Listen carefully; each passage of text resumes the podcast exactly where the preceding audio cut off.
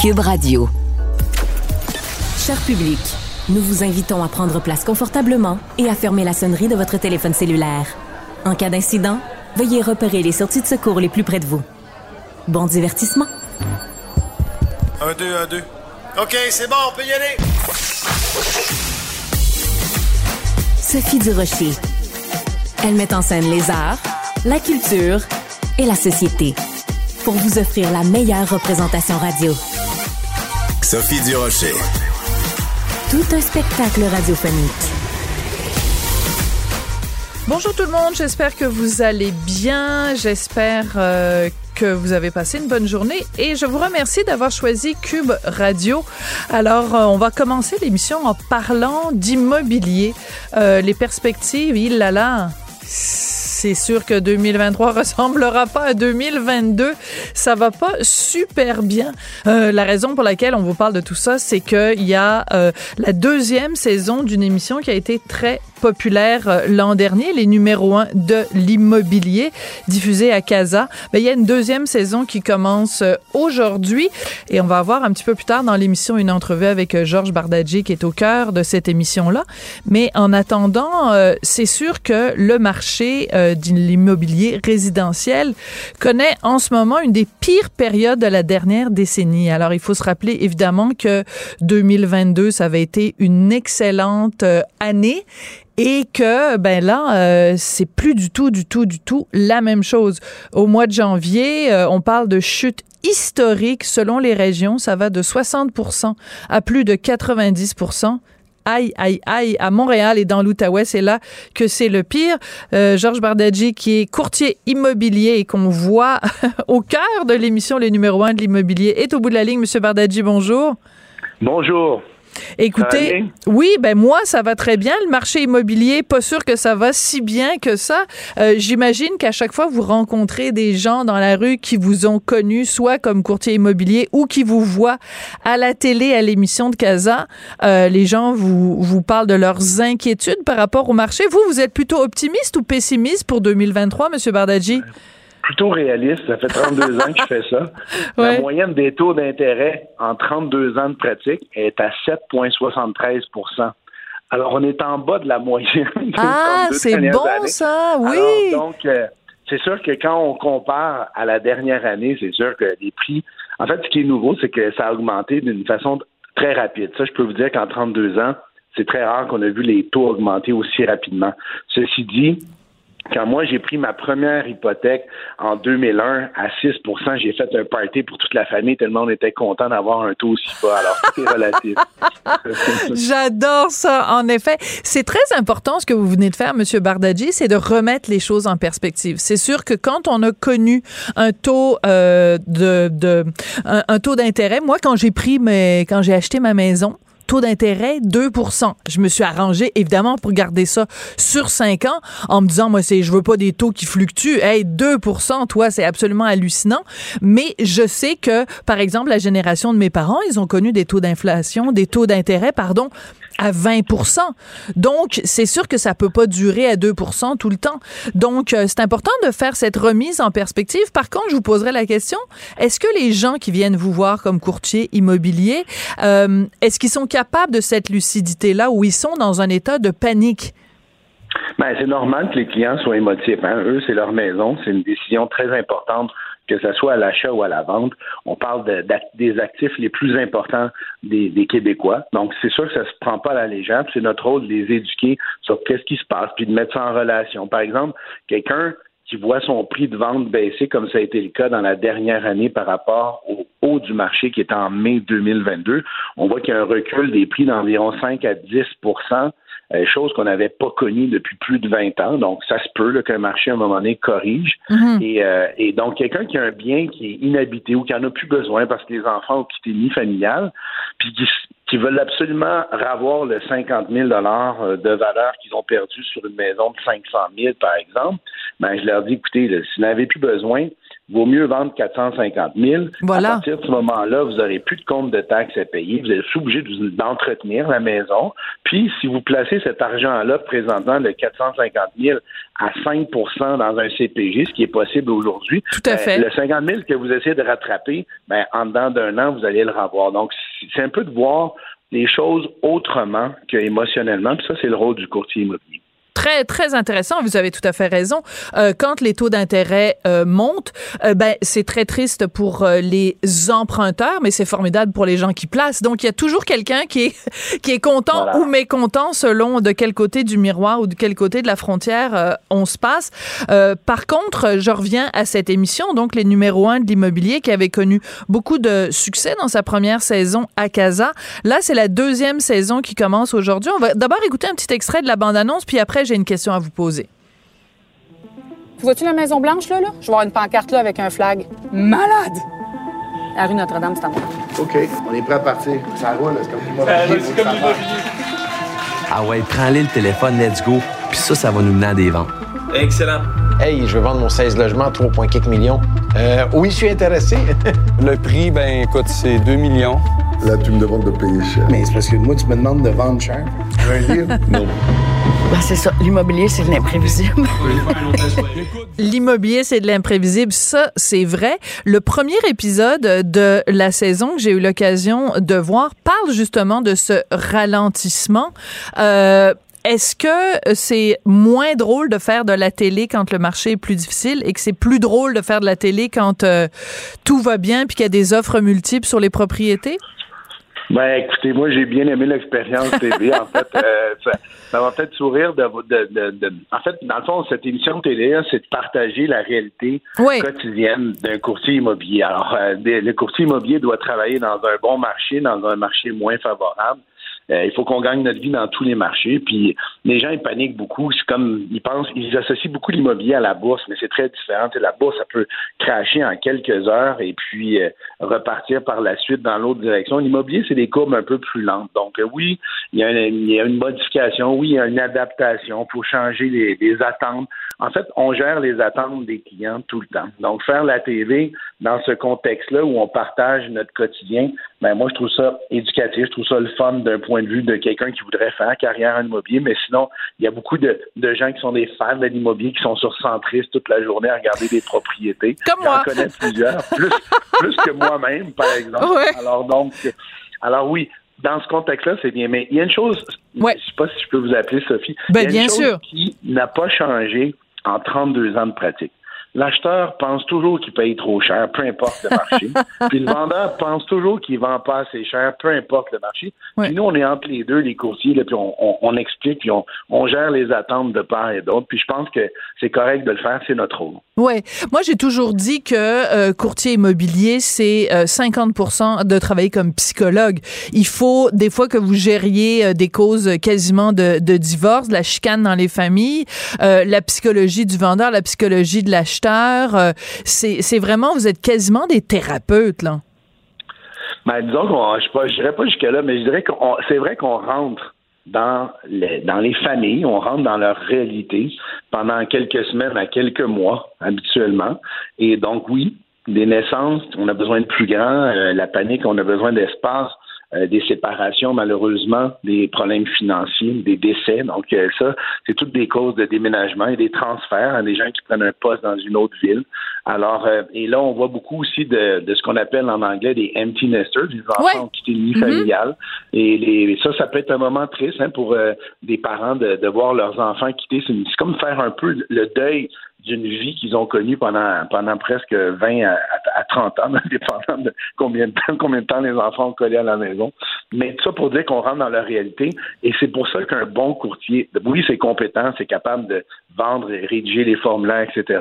Ça le fait avec beaucoup d'intégrité. En tout cas, les meilleurs d'entre nous, c'est ça qu'ils ont comme qualité, mais aussi beaucoup de bienveillance puis d'empathie. Il faut se placer dans la peau de l'autre. On vend pas à une, personne, par exemple, à une personne âgée qui a passé 40 ans dans sa maison avec la même vitesse qu'on le ferait avec un couple dans la trentaine qui flippe des condos dans le plateau. Alors, tu sais, c'est à un moment donné, il faut se placer dans leur peau, il faut prendre le temps de les écouter, voir leurs inquiétudes, puis aussi leur expliquer la réalité du marché immobilier, parce qu'aujourd'hui, avec la technologie, il y a beaucoup de choses qui ont évolué dans les pratiques professionnelles. Donc, c'est ça, c'est ça un bon courtier immobilier. Compétence, intégrité, bienveillance. Est-ce que vous pensez que euh, une, une, émission comme celle-là, donc comme euh, les numéros un de l'immobilier, que ça euh, va créer des vocations, c'est-à-dire qu'il y a des gens qui vont se dire, hey, wow, ça a l'air, parce qu'il y a un côté glamour quand même. tu sais, on l'entendait dans la bande-annonce, c'est des grands chiffres, là, 2 millions, 3 millions. On a l'impression que ben, que c'est extrêmement payant l'immobilier. Est-ce que les gens surestiment à quel point ça peut être euh, euh, euh, bénéfique ou enfin financièrement? Est-ce que c'est on gagne si bien que ça sa vie comme courtier immobilier? C'est une très très bonne question. En fait, ce qu'il faut savoir, c'est que 80% des courtiers immobiliers qui sortent de l'école dans sept ans seront plus là. C'est énorme, hein? Ça veut dire qu'il y a un énorme taux de roulement. C'est sûr que dans une émission comme numéro un, on retrouve des gens souvent d'expérience qui sont là depuis longtemps, qui ont acquis beaucoup de, de volume. Fait que ça, on ne pourra pas se cacher que c'est payant pour, pour ceux qui sont sur cette émission-là, parce qu'il y a 20% des courtiers qui vendent 80% des maisons. Euh, attendez, attendez, 20 20 des courtiers vendent 80% des maisons. Donc, c'est les 20% les meilleurs qui accaparent, mais dans le sens positif du terme, une, vraiment une vaste majorité du marché. Ils sont bons en petit. Tout à fait. Il y a 80% des courtiers qui, vendent, qui se partagent le 20% qui reste. Donc, ils sont capables de gagner leur vie, faire quelques transactions. Il y en a qui sont en temps partiel. Il y a, toutes sortes de gens dans la profession. On en a à peu près 16 000 au Québec présentement. Et puis, ben, c'est comme ça, c'est la réalité dans la vente parce que euh, à un moment donné, ben, les gens qui, qui, qui rentrent dans cette, dans cette profession-là, ils sous-estiment. Les autres, ils quittent souvent un emploi dans la. On l'a vu avec la pandémie, il y a beaucoup de gens qui sont venus de la restauration, du milieu des voyages, de l'hôtellerie pour faire leur rêve hein, d'être courtier immobilier puis d'avoir des belles voitures, puis de vivre une belle vie, puis etc. Mais ils sous-estiment, un, le nombre d'heures que ça prend pour se rendre là. Deux, ils sous-estiment les dépenses. Puis trois, puis c'est là le plus important pour tout le monde qui écoute, c'est le cash flow, donc les liquidités. Parce que quand on commence, mettons, vous commencez, Sophie, vous avez sorti de l'école, puis là, bon, parfait. Moi, là, je commence, puis vous, vous avez déjà un bon bagage de vie, vous avez une sphère de contact. Bon, je vais dire à tout le monde que je suis maintenant courtier immobilier. Puis là, par le temps que vous commenciez à trouver une propriété, faire une transaction, il peut se passer de 30 à 90 jours. Hein, on peut penser ah, ça. Oui, donc il faut vivre pendant ce temps-là. OK, je comprends. Là, ça va se notarier trois mois plus tard. Donc, Et là là. Seulement l'acte de vente. Alors là, il y a un espace de six mois où il va falloir que vous subventionnez mettre l'essence dans, dans, la voiture, euh, le téléphone portable, les frais de bureau, les pancartes, la publicité. Il y a beaucoup de frais associés à ça. Donc, je comprends. Et, c'est ça qui est sous-estimé. C'est pour ça que beaucoup de gens euh, se découragent parce que ça a l'air facile quand on, on, le regarde à la TV, mais ça ne l'est pas. Croyez-moi, les gens qui sont là, même s'ils ont tous leur façon de faire qui n'est pas pareille d'un à l'autre. On est différents individus avec différentes valeurs.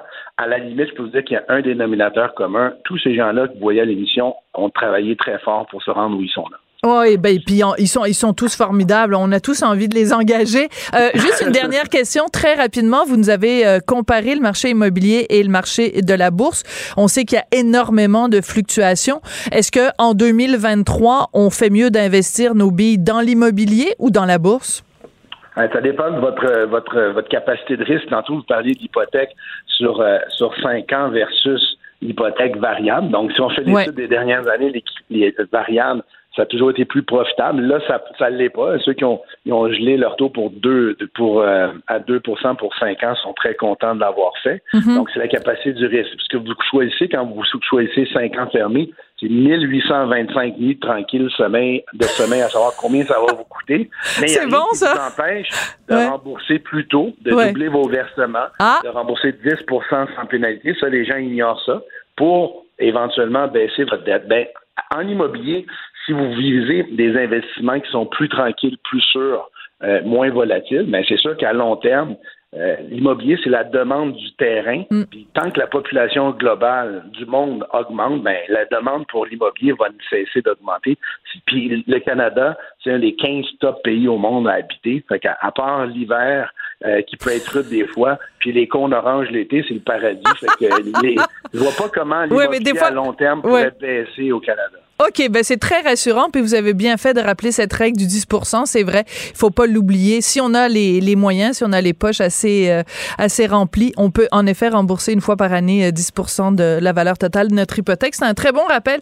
Georges Badji, vous êtes courtier immobilier dans l'émission Les numéros 1 de l'immobilier. Ça recommence la deuxième saison aujourd'hui à Casa. Merci beaucoup, puis bonne, bonne vente. là. C'est moi qui vous remercie. Bonjour à tous. Merci. Sophie Durocher. Divertissante. Elle sait comment se donner en spectacle pour vous offrir la meilleure représentation. Culture, tendance et société. Patrick Delisle-Crevier. Ce sera nous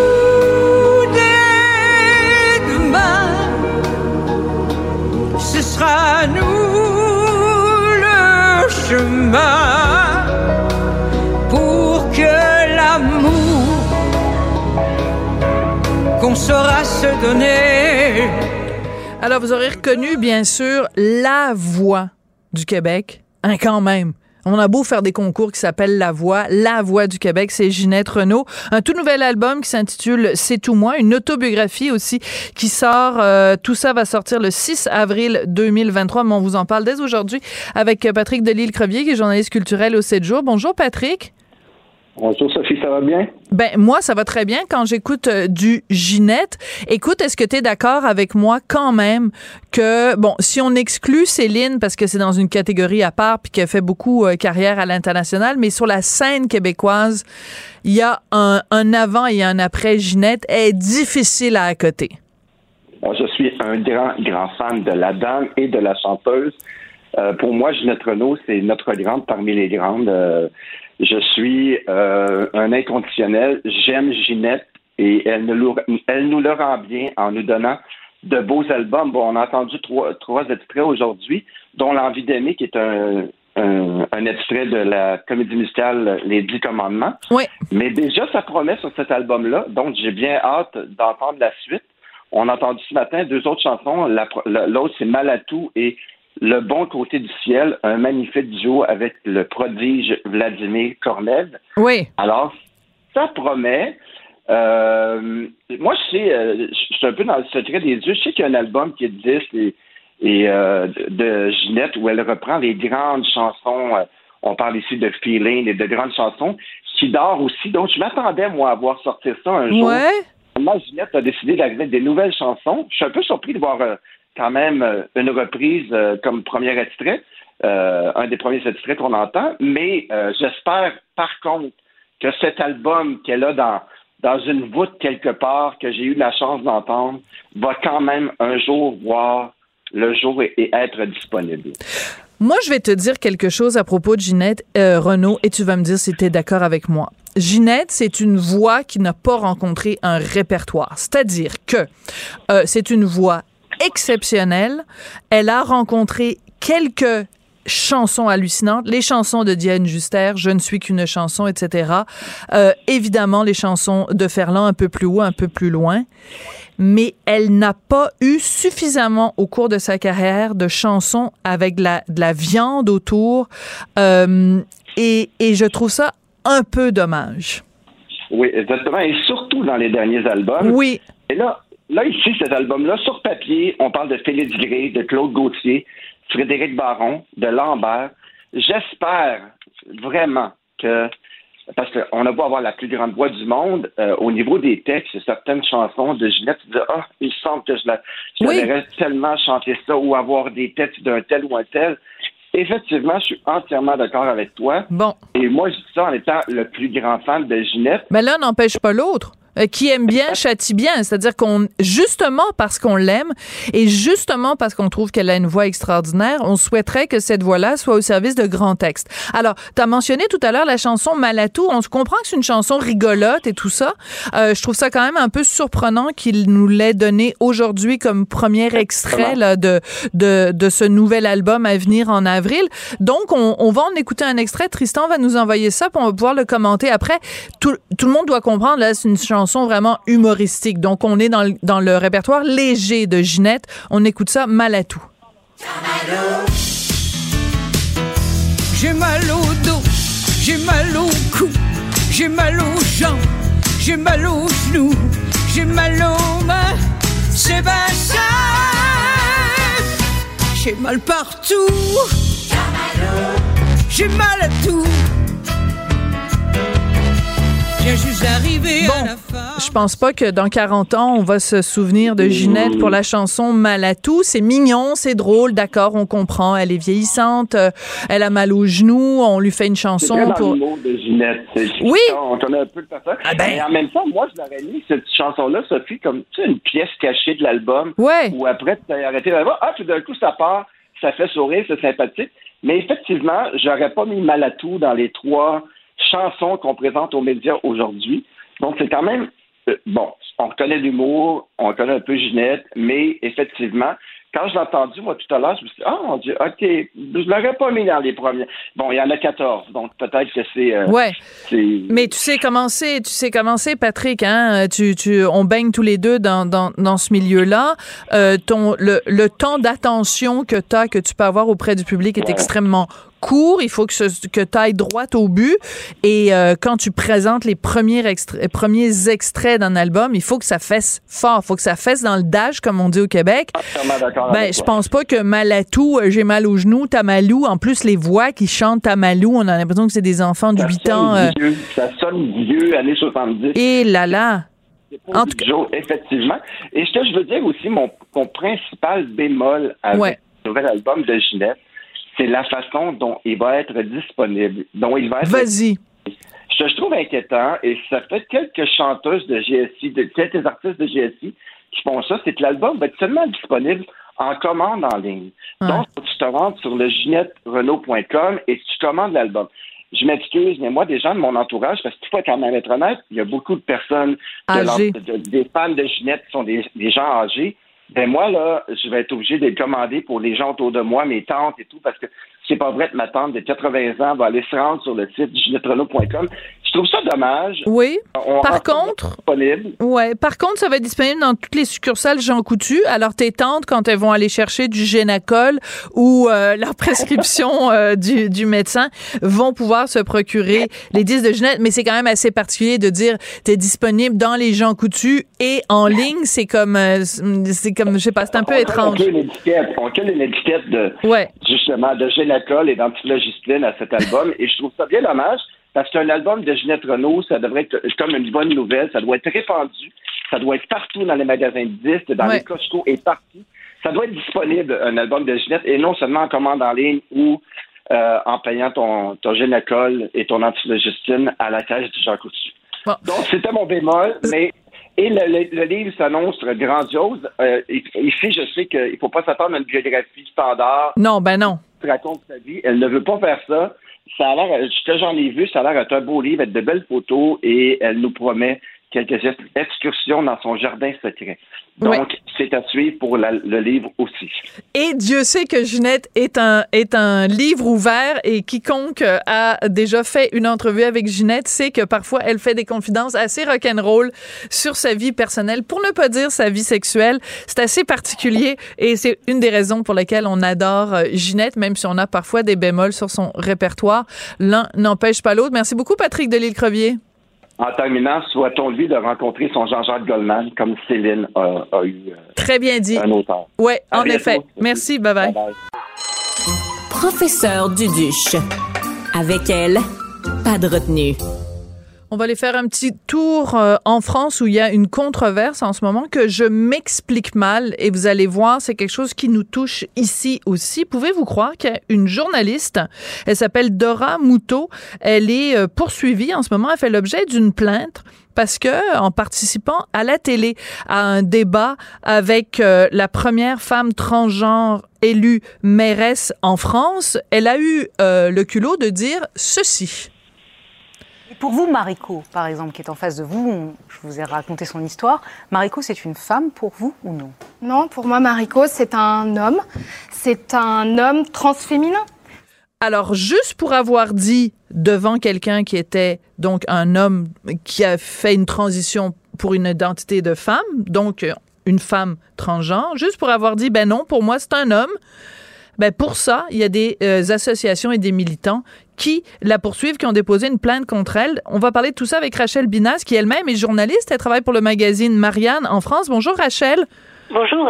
La raison pour laquelle on parle de tout ça, c'est que, bon, il y a eu d'abord cette plainte contre cette journaliste, et puis, ben, il y a quand même plein de gens en France qui ont dit, ben, voyons donc, ça n'a aucun sens, il faut prendre la défense de cette journaliste, et ils ont écrit donc une lettre ouverte qui a été publiée, entre autres, justement, dans votre magazine, dans Marianne, pour prendre la défense de cette journaliste. Euh, Est-ce que c'est quelque chose qui fait beaucoup parler en France? Alors en effet, c'est une tribune collective qui a été publiée par Marianne et qui est signée par euh, certains éditorialistes, des militantes féministes, des associations homosexuelles, mais, mais qui sont en rupture, si je puis dire, avec l'ère du temps, des psys aussi, pour soutenir, alors euh, Dora Muto qui, est- qui est journaliste, mais surtout, on va dire, militante féministe, et qui est critique du mouvement des transidentités euh, majoritaires, on va dire, que ce soit euh, le discours ou les actions. Et ça fait suite, euh, cette tribune, vous l'avez dit, à un échange qui date d'octobre 2022 hein, sur Quand la chaîne même, publique ouais. France 2. Euh, les, les réactions se sont pas faites attendre, hein, c'est-à-dire insultes sur les réseaux sociaux, menaces de mort. et donc, Contre Dora vous l'avez Muto. dit, Contre la journaliste qui a osé dire. La première fois. Ah, ouais. Oui. Et ce n'est pas la première fois qu'elle est dans le viseur euh, de euh, ces gens qui, euh, au nom du bien, se permettent le pire. Et donc, vous l'avez dit, une plainte maintenant de deux associations pour injures publiques. Incroyable. Encore une, encore une fois, ce n'est pas nouveau pour, alors pour Dora Muto et, et Marguerite Stern, parce qu'elles fonctionnent souvent ensemble, hein, elles travaillent ensemble, euh, et, et elles défendent une conception strictement biologique du genre. Voilà ce qu'elles disent. En fait, euh, si on avait eu, euh, on pourrait mettre l'extrait plus long de Dora Muto, mais elle s'explique en disant, ben biologiquement vous êtes un homme, même si vous avez choisi donc de prendre des médicaments ou de vous habiller comme une femme, vous restez biologiquement un homme. Et donc, euh, c'est quand même un drôle de monde dans lequel on vit, Rachel, parce que elle, enfin, moi, c'est sûr que je pense la même chose que Dora Muto, c'est-à-dire que si euh, on fait un test d'ADN de euh, de la, la, la première femme euh, euh, transgenre, donc Mariko, si on fait un test d'ADN, ben son ADN va être celui d'un homme et non pas celui d'une femme. Après, on va pas aller voir dans ses culottes savoir euh, quel est son appareil génital. Là n'est pas la question. Mais euh, c'est c'est rendu que quand on dit à quelqu'un qui est une femme transgenre, vous êtes un homme, on se fait poursuivre. C'est quand même un peu le monde à l'envers. C'est ça. Alors, leur position peut parfois passer pour radicale parce que, par exemple, elles, elles ne reconnaissent pas la dysphorie de genre. Euh, C'est-à-dire, elles ne la reconnaissent pas comme la naissance dans un mauvais corps. Ouais. Euh, pour elles, c'est comparable à une schizophrénie, c'est un problème dans le cerveau euh, plus qu'autre chose.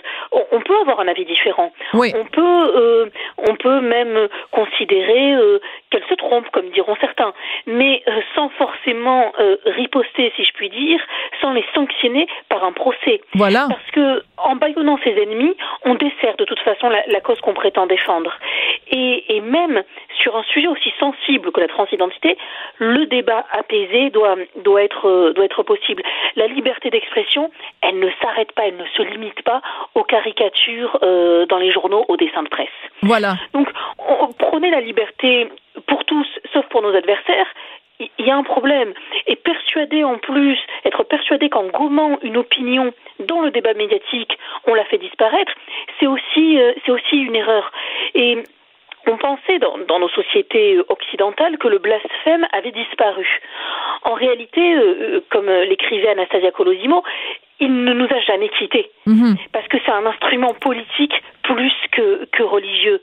Et, et aujourd'hui, trop souvent, même en France, euh, qui n'est pas une terre anglo-saxonne, en tout cas pas encore, Ouais. euh, trop souvent, la judiciarisation empêche la réflexion et le débat. Voilà. Je je suis pas d'accord avec ce que tu dis. Au lieu de dialoguer, au lieu d'avoir un débat, je vais te poursuivre pour te faire taire. C'est vraiment très triste. Et cette tribune là donc qui a été publiée, c'est quand même euh, très intéressant parce qu'il y a plein de gens euh, différents qui, qui qui signent cette tribune là et ils font référence à quelque chose qui s'est passé euh, au Canada. Donc on le sait, on en a beaucoup parlé dans le journal de Montréal, dans le journal de Québec. En Ontario, un un, un jeune étudiant qui lui avait dit en classe, ben moi, d'après moi, il y a juste deux sexes. Hein. Il y a soit on est mâle, soit on est femelle. Euh, et euh, ben sans, dans dans ce cas-là, euh, l'école lui a dit, ben non, tu peux pas te représenter en classe parce que en classe, t'as des des des des collègues, des, des des étudiants qui sont eux transgenres et ils sont pas à l'aise avec ta présence. Et quand il s'est présenté pour aller à l'école, ben la police était là pour l'arrêter parce qu'il avait euh, brisé cette interdiction de se présenter à Donc c'est quand même euh, inquiétant toutes ces dérives là parce que bon, on peut être d'accord ou pas d'accord avec euh, avec euh, des gens qui questionnent l'identité de genre, mais on peut pas les, les faire arrêter par la police ou les poursuivre tout le temps là. C'est ça, et puis, et puis encore une fois, elles, elles reçoivent des menaces de mort. Moi, je m'étais entretenue hein, avec une d'entre elles. Euh, elles reçoivent des, des, menaces de mort en, en, permanence. Ah oui. En permanence, elles sont menacées de mort euh, parce qu'elles ne pensent pas comme on aimerait qu'elles pensent. Et euh, on sait, hein, penser contre soi-même, c'est pas un sport à la mode hein, euh, de nos jours, hélas. Mais mais là, ça atteint euh, des proportions qui sont qui sont inquiétantes euh, et c'est ces deux militantes qui dénotent hein, dans le paysage, ben, on, leur fait, on leur fait payer cher ce qu'on considère être une déviance du, du féminisme. Parce Ouais. que parce qu'en fait, c'est de ça, euh, c'est de ça qu'il s'agit. Euh, elles ne peuvent pas être euh, en désaccord avec la ligne euh, que certains veulent considérer comme, comme majoritaire. Oui. Alors, c'est pour ça que c'est très intéressant parce que cette, cette tribune signée par plusieurs intellectuels commence par une citation de 1984 de George Orwell où Orwell dit, parce qu'on sait que c'est donc 1984 une société euh, régimentée où il y a évidemment aucune liberté d'expression, tout le monde doit penser pareil. Et cette citation, c'est le parti vous disait de rejeter le témoignage de vos yeux et de vos oreilles, c'est son commandement ultime et le plus essentiel. Donc, quelqu'un qui dirait, par exemple, ben moi, mes yeux et mes oreilles me disent que vous êtes un homme, eh ben non, euh, c'est pas euh, respecter la ligne du parti, donc on reçoit des menaces de mort. Ben merci beaucoup Rachel d'être venue euh, nous parler de tout ça. Merci je, à vous. à chaque fois que euh, la liberté d'expression est menacée, euh, c'est très inquiétant. Dans le cas d'un journaliste, euh, de- d'une journaliste et d'une militante, euh, c'est d'autant plus euh, inquiétant. Merci beaucoup euh, Rachel Bina. Je rappelle que vous êtes journaliste pour le magazine Marianne à Paris. Merci. Sophie Durocher. Un savoureux mélange artistique de culture et d'information. Est-ce qu'on devrait autoriser l'aide médicale à mourir pour des mineurs? Oui, vous avez bien entendu, l'aide médicale à mourir, donc des soins de fin de vie pour quelqu'un qui a moins de 18 ans, c'est une question extrêmement délicate, mais qui doit être posée. Au mois de février, euh, au fédéral, il y a des élus qui se sont posés sur cette question-là. Ils discutaient d'aide médicale à mourir et ils ont ouvert la porte à la possibilité qu'on élargisse ça justement aux mineurs, mais aux mineurs matures, c'est-à-dire vous avez moins de 18 ans, mais vous avez, vous allez bientôt être majeur. Donc c'est plus, on parle de gens qui ont 16, 17, 18 ans. Je voudrais maintenant parler à la maman de euh, Charles, qui est décédé d'un cancer après des mois et des mois de douleur. Elle s'appelle Caroline Marcoux et elle pense, elle, que son fils aurait plutôt souhaité avoir l'aide médicale à mourir. Madame Marcoux, bonjour. Bonjour, merci de me, de, merci de me laisser parler de Charles. Ben écoutez, c'est toujours plaisir. Ben écoutez, ça me touche beaucoup. Euh, votre votre témoignage me touche beaucoup parce que c'est une question extrêmement délicate et je pense que dans Oui. ces questions-là, on a beau nous euh, commentateurs, politiciens discuter ça, ça reste quelque chose de désincarné. Vous vous l'avez vécu dans votre chair. Alors Oui. racontez-nous les circonstances de la mort de Charles et après vous allez nous dire ce que vous auriez souhaité pour lui. Oui, mais en fait, Charles a eu un cancer des os. Il était malade pendant deux ans. Il a eu les traitements de chimiothérapie, une opération, des opérations. Euh, finalement, il y avait une double récidive euh, sur les poumons. Euh, donc, un an et demi après son premier diagnostic, euh, on savait que c'était la fin. On savait qu'il n'y avait plus rien à faire et c'était justement double récidive. Euh, Il avait quel âge à ce moment-là, Madame il Marco? avait, il avait 17 ans et quelques mois. D'accord. Donc, il avait ses 17 ans. Charles, Charles n'a jamais parlé de la mort à ce moment-là. Il était encore positif. Il restait encore du temps devant lui. C'était pas, c'était pas au moment du diagnostic ou au moment où on savait que c'était la fin qui a baissé les bras puis qui aurait voulu mourir. C'est vraiment vers la fin, le dernier mois de sa vie, donc en juillet 2021. Euh, là, il était alité, euh, il y avait des douleurs qui augmentaient sans cesse. Euh, on savait que c'était la fin imminente, c'était une question de, de jours, de semaines. Euh, puis à partir de ce moment-là, il était plus découragé. En fait, c'était pas du découragement, il était tanné. Il était Hmm. tanné de souffrir, tanné d'angoisser, parce que là, il s'est mis à angoisser sur la mort. Quand est-ce que ça va arriver? Comment ça va se passer? Euh, donc, je pense des angoisses légitimes pour n'importe qui en Bien fin sûr. de vie. Euh, c'est à partir de là que, ben, en fait, il s'était un, un peu informé avant, à savoir s'il avait droit à l'aide médicale à mourir. On savait tout de suite que c'était non, parce qu'il avait 17 ans et 8 mois à peu près à ce moment-là. Euh, mais au- à partir du moment, à partir de juillet, quand il, là, il était tanné, euh, il voulait une autre solution. Il savait que c'était pas l'aide médicale à mourir, mais il voulait en finir avec la douleur, avec l'attente de la mort. Euh, c'est là que c'est là que l'aide médicale à mourir aurait pu lui venir en aide en planifiant le moment. Ça l'aurait sécurisé, ça l'aurait rassuré d'un peu choisir puis avoir le contrôle sur sa maladie et sa fin de vie. Donc c'est un peu à ce moment-là que le- en fait, c'était pas la question de l'aide médicale parce qu'on savait qu'il n'y avait pas droit, mais ça peut être quoi les autres options pour euh, avoir un certain contrôle puis savoir comment ça va se passer. Euh, donc c'est ça. À partir de début juillet, mi-juillet, il faisait des crises d'angoisse. Finalement, à la fin juillet, euh, il a fini par avoir la sédation palliative. Donc pendant 24 heures, euh, il a été dans un coma artificiel, si on veut, là, plongé dans le sommeil. C'est lui qui l'avait demandé, c'était sa décision, euh, c'était lui qui en pouvait plus. Euh, on doutait absolument pas de sa capacité de décider de recevoir la sédation palliative, c'était son choix. Euh, c'était le seul choix qui lui restait finalement à- pour pour sa fin de vie. Qu'est-ce qui aurait été différent entre justement recevoir Mhm. cette sédation palliative et l'aide médicale à mourir si elle avait été disponible pour les moins de Ouais. 18 ans? Euh, ça aurait été le choix du moment, d'avoir l'emprise, d'avoir vraiment le choix hum, de comment ça allait se passer, avec qui ça allait se passer, Je comprends. euh, à quel moment, la date. Probablement que ça aurait pas ça aurait pas été tellement différent du 30 juillet. Il est décédé le 30 juillet. Probablement que ça aurait été autour de ces dates-là qu'il aurait choisi son moment. Euh, ça aurait changé aussi que pendant la sédation palliative, lui était endormi, mais il avait pas l'air bien. Il était pas complètement dans Serein. un coma, Mhm. complètement serein. On lui parlait, il réagissait. Euh, on comprenait pas ses besoins. Euh, c'est comme si la médication était pas jamais suffisante pour l'endormir complètement. Ça a duré 24 heures. 24 heures pour la famille, ça a été long. ça aurait pu être encore plus long. Là. Il y a des cas qui durent une semaine et plus. Euh, mais nous, pour les parents, pour les, les grands-parents, 24 heures, très, très long. Tant qu'à moi, je m'en suis occupée 24 heures sur 24 pendant tout le dernier mois. Euh, J'aimais mieux m'en occuper 24 heures sur 24 à la maison pendant qu'il était conscient, pendant qu'il était capable de nous dire ses besoins, de nous d'exprimer sa douleur, d'exprimer ce qu'il Oui. avait. Parce que là, endormi, on le savait pas. On, Je on comprends. Soupçonner, mais donc c'était 24 très longues heures euh, finalement. Euh, les derniers moments, ben il restait moi, son père puis mon conjoint. Euh, le reste de la famille était parti parce que là, chacun allait prendre des pauses à des moments, sauf nous.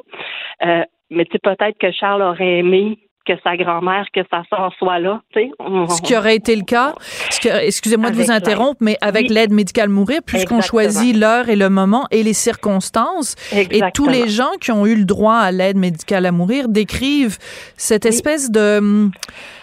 Je pense que c'est comme un... sérénité, je Oui, pense. Je oui. pense que ça finit dans la sérénité. La personne est prête à partir. La famille, on était prête à, le- tu tout le monde était prêt à le laisser partir parce que lui en pouvait plus. Nous, on n'en pouvait plus de le voir souffrir non plus. Euh, personnellement, moi, j'étais au même stade que lui, là, à dire c'est assez, là. On, on va pas plus loin dans la souffrance. Euh, fait que l'aide médicale à mourir, je pense qu'elle arrive à ce moment-là, au moment où la personne est prête, de toute façon, ça va arriver. Le décès va arriver éminemment. Euh, mais c'est sûr qu'il y a un certain contrôle autour de l'événement, puis une plus grande sérénité sur le moment, puis comment ça se passe. Euh, c'est ça. Iriez-vous jusqu'à dire qu'on, d'une certaine façon, puis je pèse mes mots, hein, et corrigez-moi si j'utilise pas les bons mots, est-ce que d'une certaine façon, on a volé la mort de Charles? Ben, oui et non, parce que parce qu'il s'en allait vers là de toute façon. Mais ça aurait pu Euh, mieux se passer. Oui, oui, oui. Les dernières 24 heures auraient pu être autrement.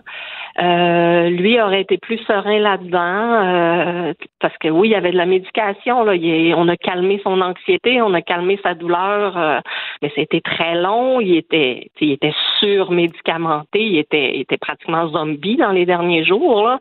Euh, c'est- ce petit bout-là, ces petites dernières, en fait, ces longues dernières journées-là Ouais. Que, que, que ça aurait pu lui éviter. là. Ouais. Mais vous dites petite, mais vous le savez que c'est tout sauf petit, c'est-à-dire que c'est crucial et c'est ce qui fait la différence entre partir dans la dignité, partir dans la sérénité Absolument. et partir dans le dans le combat d'une certaine façon. Euh, Vous avez fait, d'après ce que je comprends, une promesse à Charles de vous battre pour que d'autres euh, mineurs puissent avoir le droit à l'aide médicale à mourir. C'est délicat comme combat, Madame Marcoux? Oui. Moi, je l'ai fait absolument personnellement avec Charles. C'était vraiment, en fait, je lui ai fait deux promesses de réaliser le voyage de ses rêves que je ferai un jour. Et au moment où il était en crise d'anxiété, où il me demandait, maman, fais quelque chose, je savais que je pouvais rien faire à part appeler le médecin pour qu'il augmente la médication. Euh, j'ai promis. J'ai promis que j'allais militer, que les choses changent, euh, que d'autres situations comme lui. euh, puis en fait, c'est pas des situations complexes.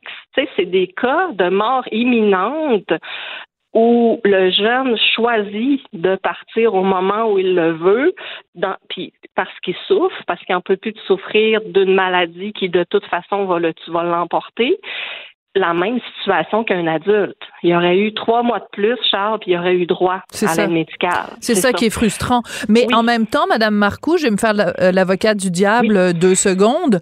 Il doit y avoir un âge, c'est-à-dire qu'on peut pas. Enfin, je pense. Je, euh, je vous, pose la question en fait. À partir de quel âge? Parce que est-ce que vous seriez d'accord, par exemple, qu'un enfant de, de 4 ans qui souffre Mhm. dise, ben je veux l'éducal à mourir? Est-ce qu'un enfant de 12 ans? Est-ce qu'un 16 Ouais. ans? À quel âge? À partir de quel âge? Moi, je, moi, j'irais pas avec un. Personnellement, j'irais pas avec un âge parce que je pense que c'est du cas par cas selon la maturité. On parle vraiment de mineurs matures Ouais. avec la capacité de réfléchir sur son choix, euh, avec l'aide de l'équipe médicale, avec l'aide des parents. On peut en discuter toute l'équipe, tout le monde ensemble. Que ce souvent, soit un une discussion. malade- Mhm. Que ce Oui, soit une décision un éclairée. Oui. exactement que ce soit éclairé, mais qu'au final, c'est la décision de l'enfant, du mineur mature. En fait, moi, peu importe son âge, euh, euh, il n'y aurait pas de limite. Peut-être que pour commencer des premières étapes, euh, pour élargir la loi, euh, au Québec, nous, c'est 14 ans. À partir de 14 ans, le jeune a le droit de faire ses choix vrai. médicaux. Peut-être qu'à partir de ça, on pourrait commencer par l'élargir à 14 ans. Mais dans le reste du Canada, il n'y a pas d'âge. On parle vraiment de mineurs matures, point. Euh, au niveau des soins de santé, là, c'est c'est très variable. C'est pas 14 ans nécessairement. Fait que c'est la question est large. Je sais que le comité qui s'est penché sur la question, le comité fédéral, a pas mis d'âge non plus. Ils ont vraiment précisé l'évaluation du mineur et selon ses capacités, son état, euh, ce sera à l'équipe de voir s'il est suffisamment mature ou pas pour prendre sa décision.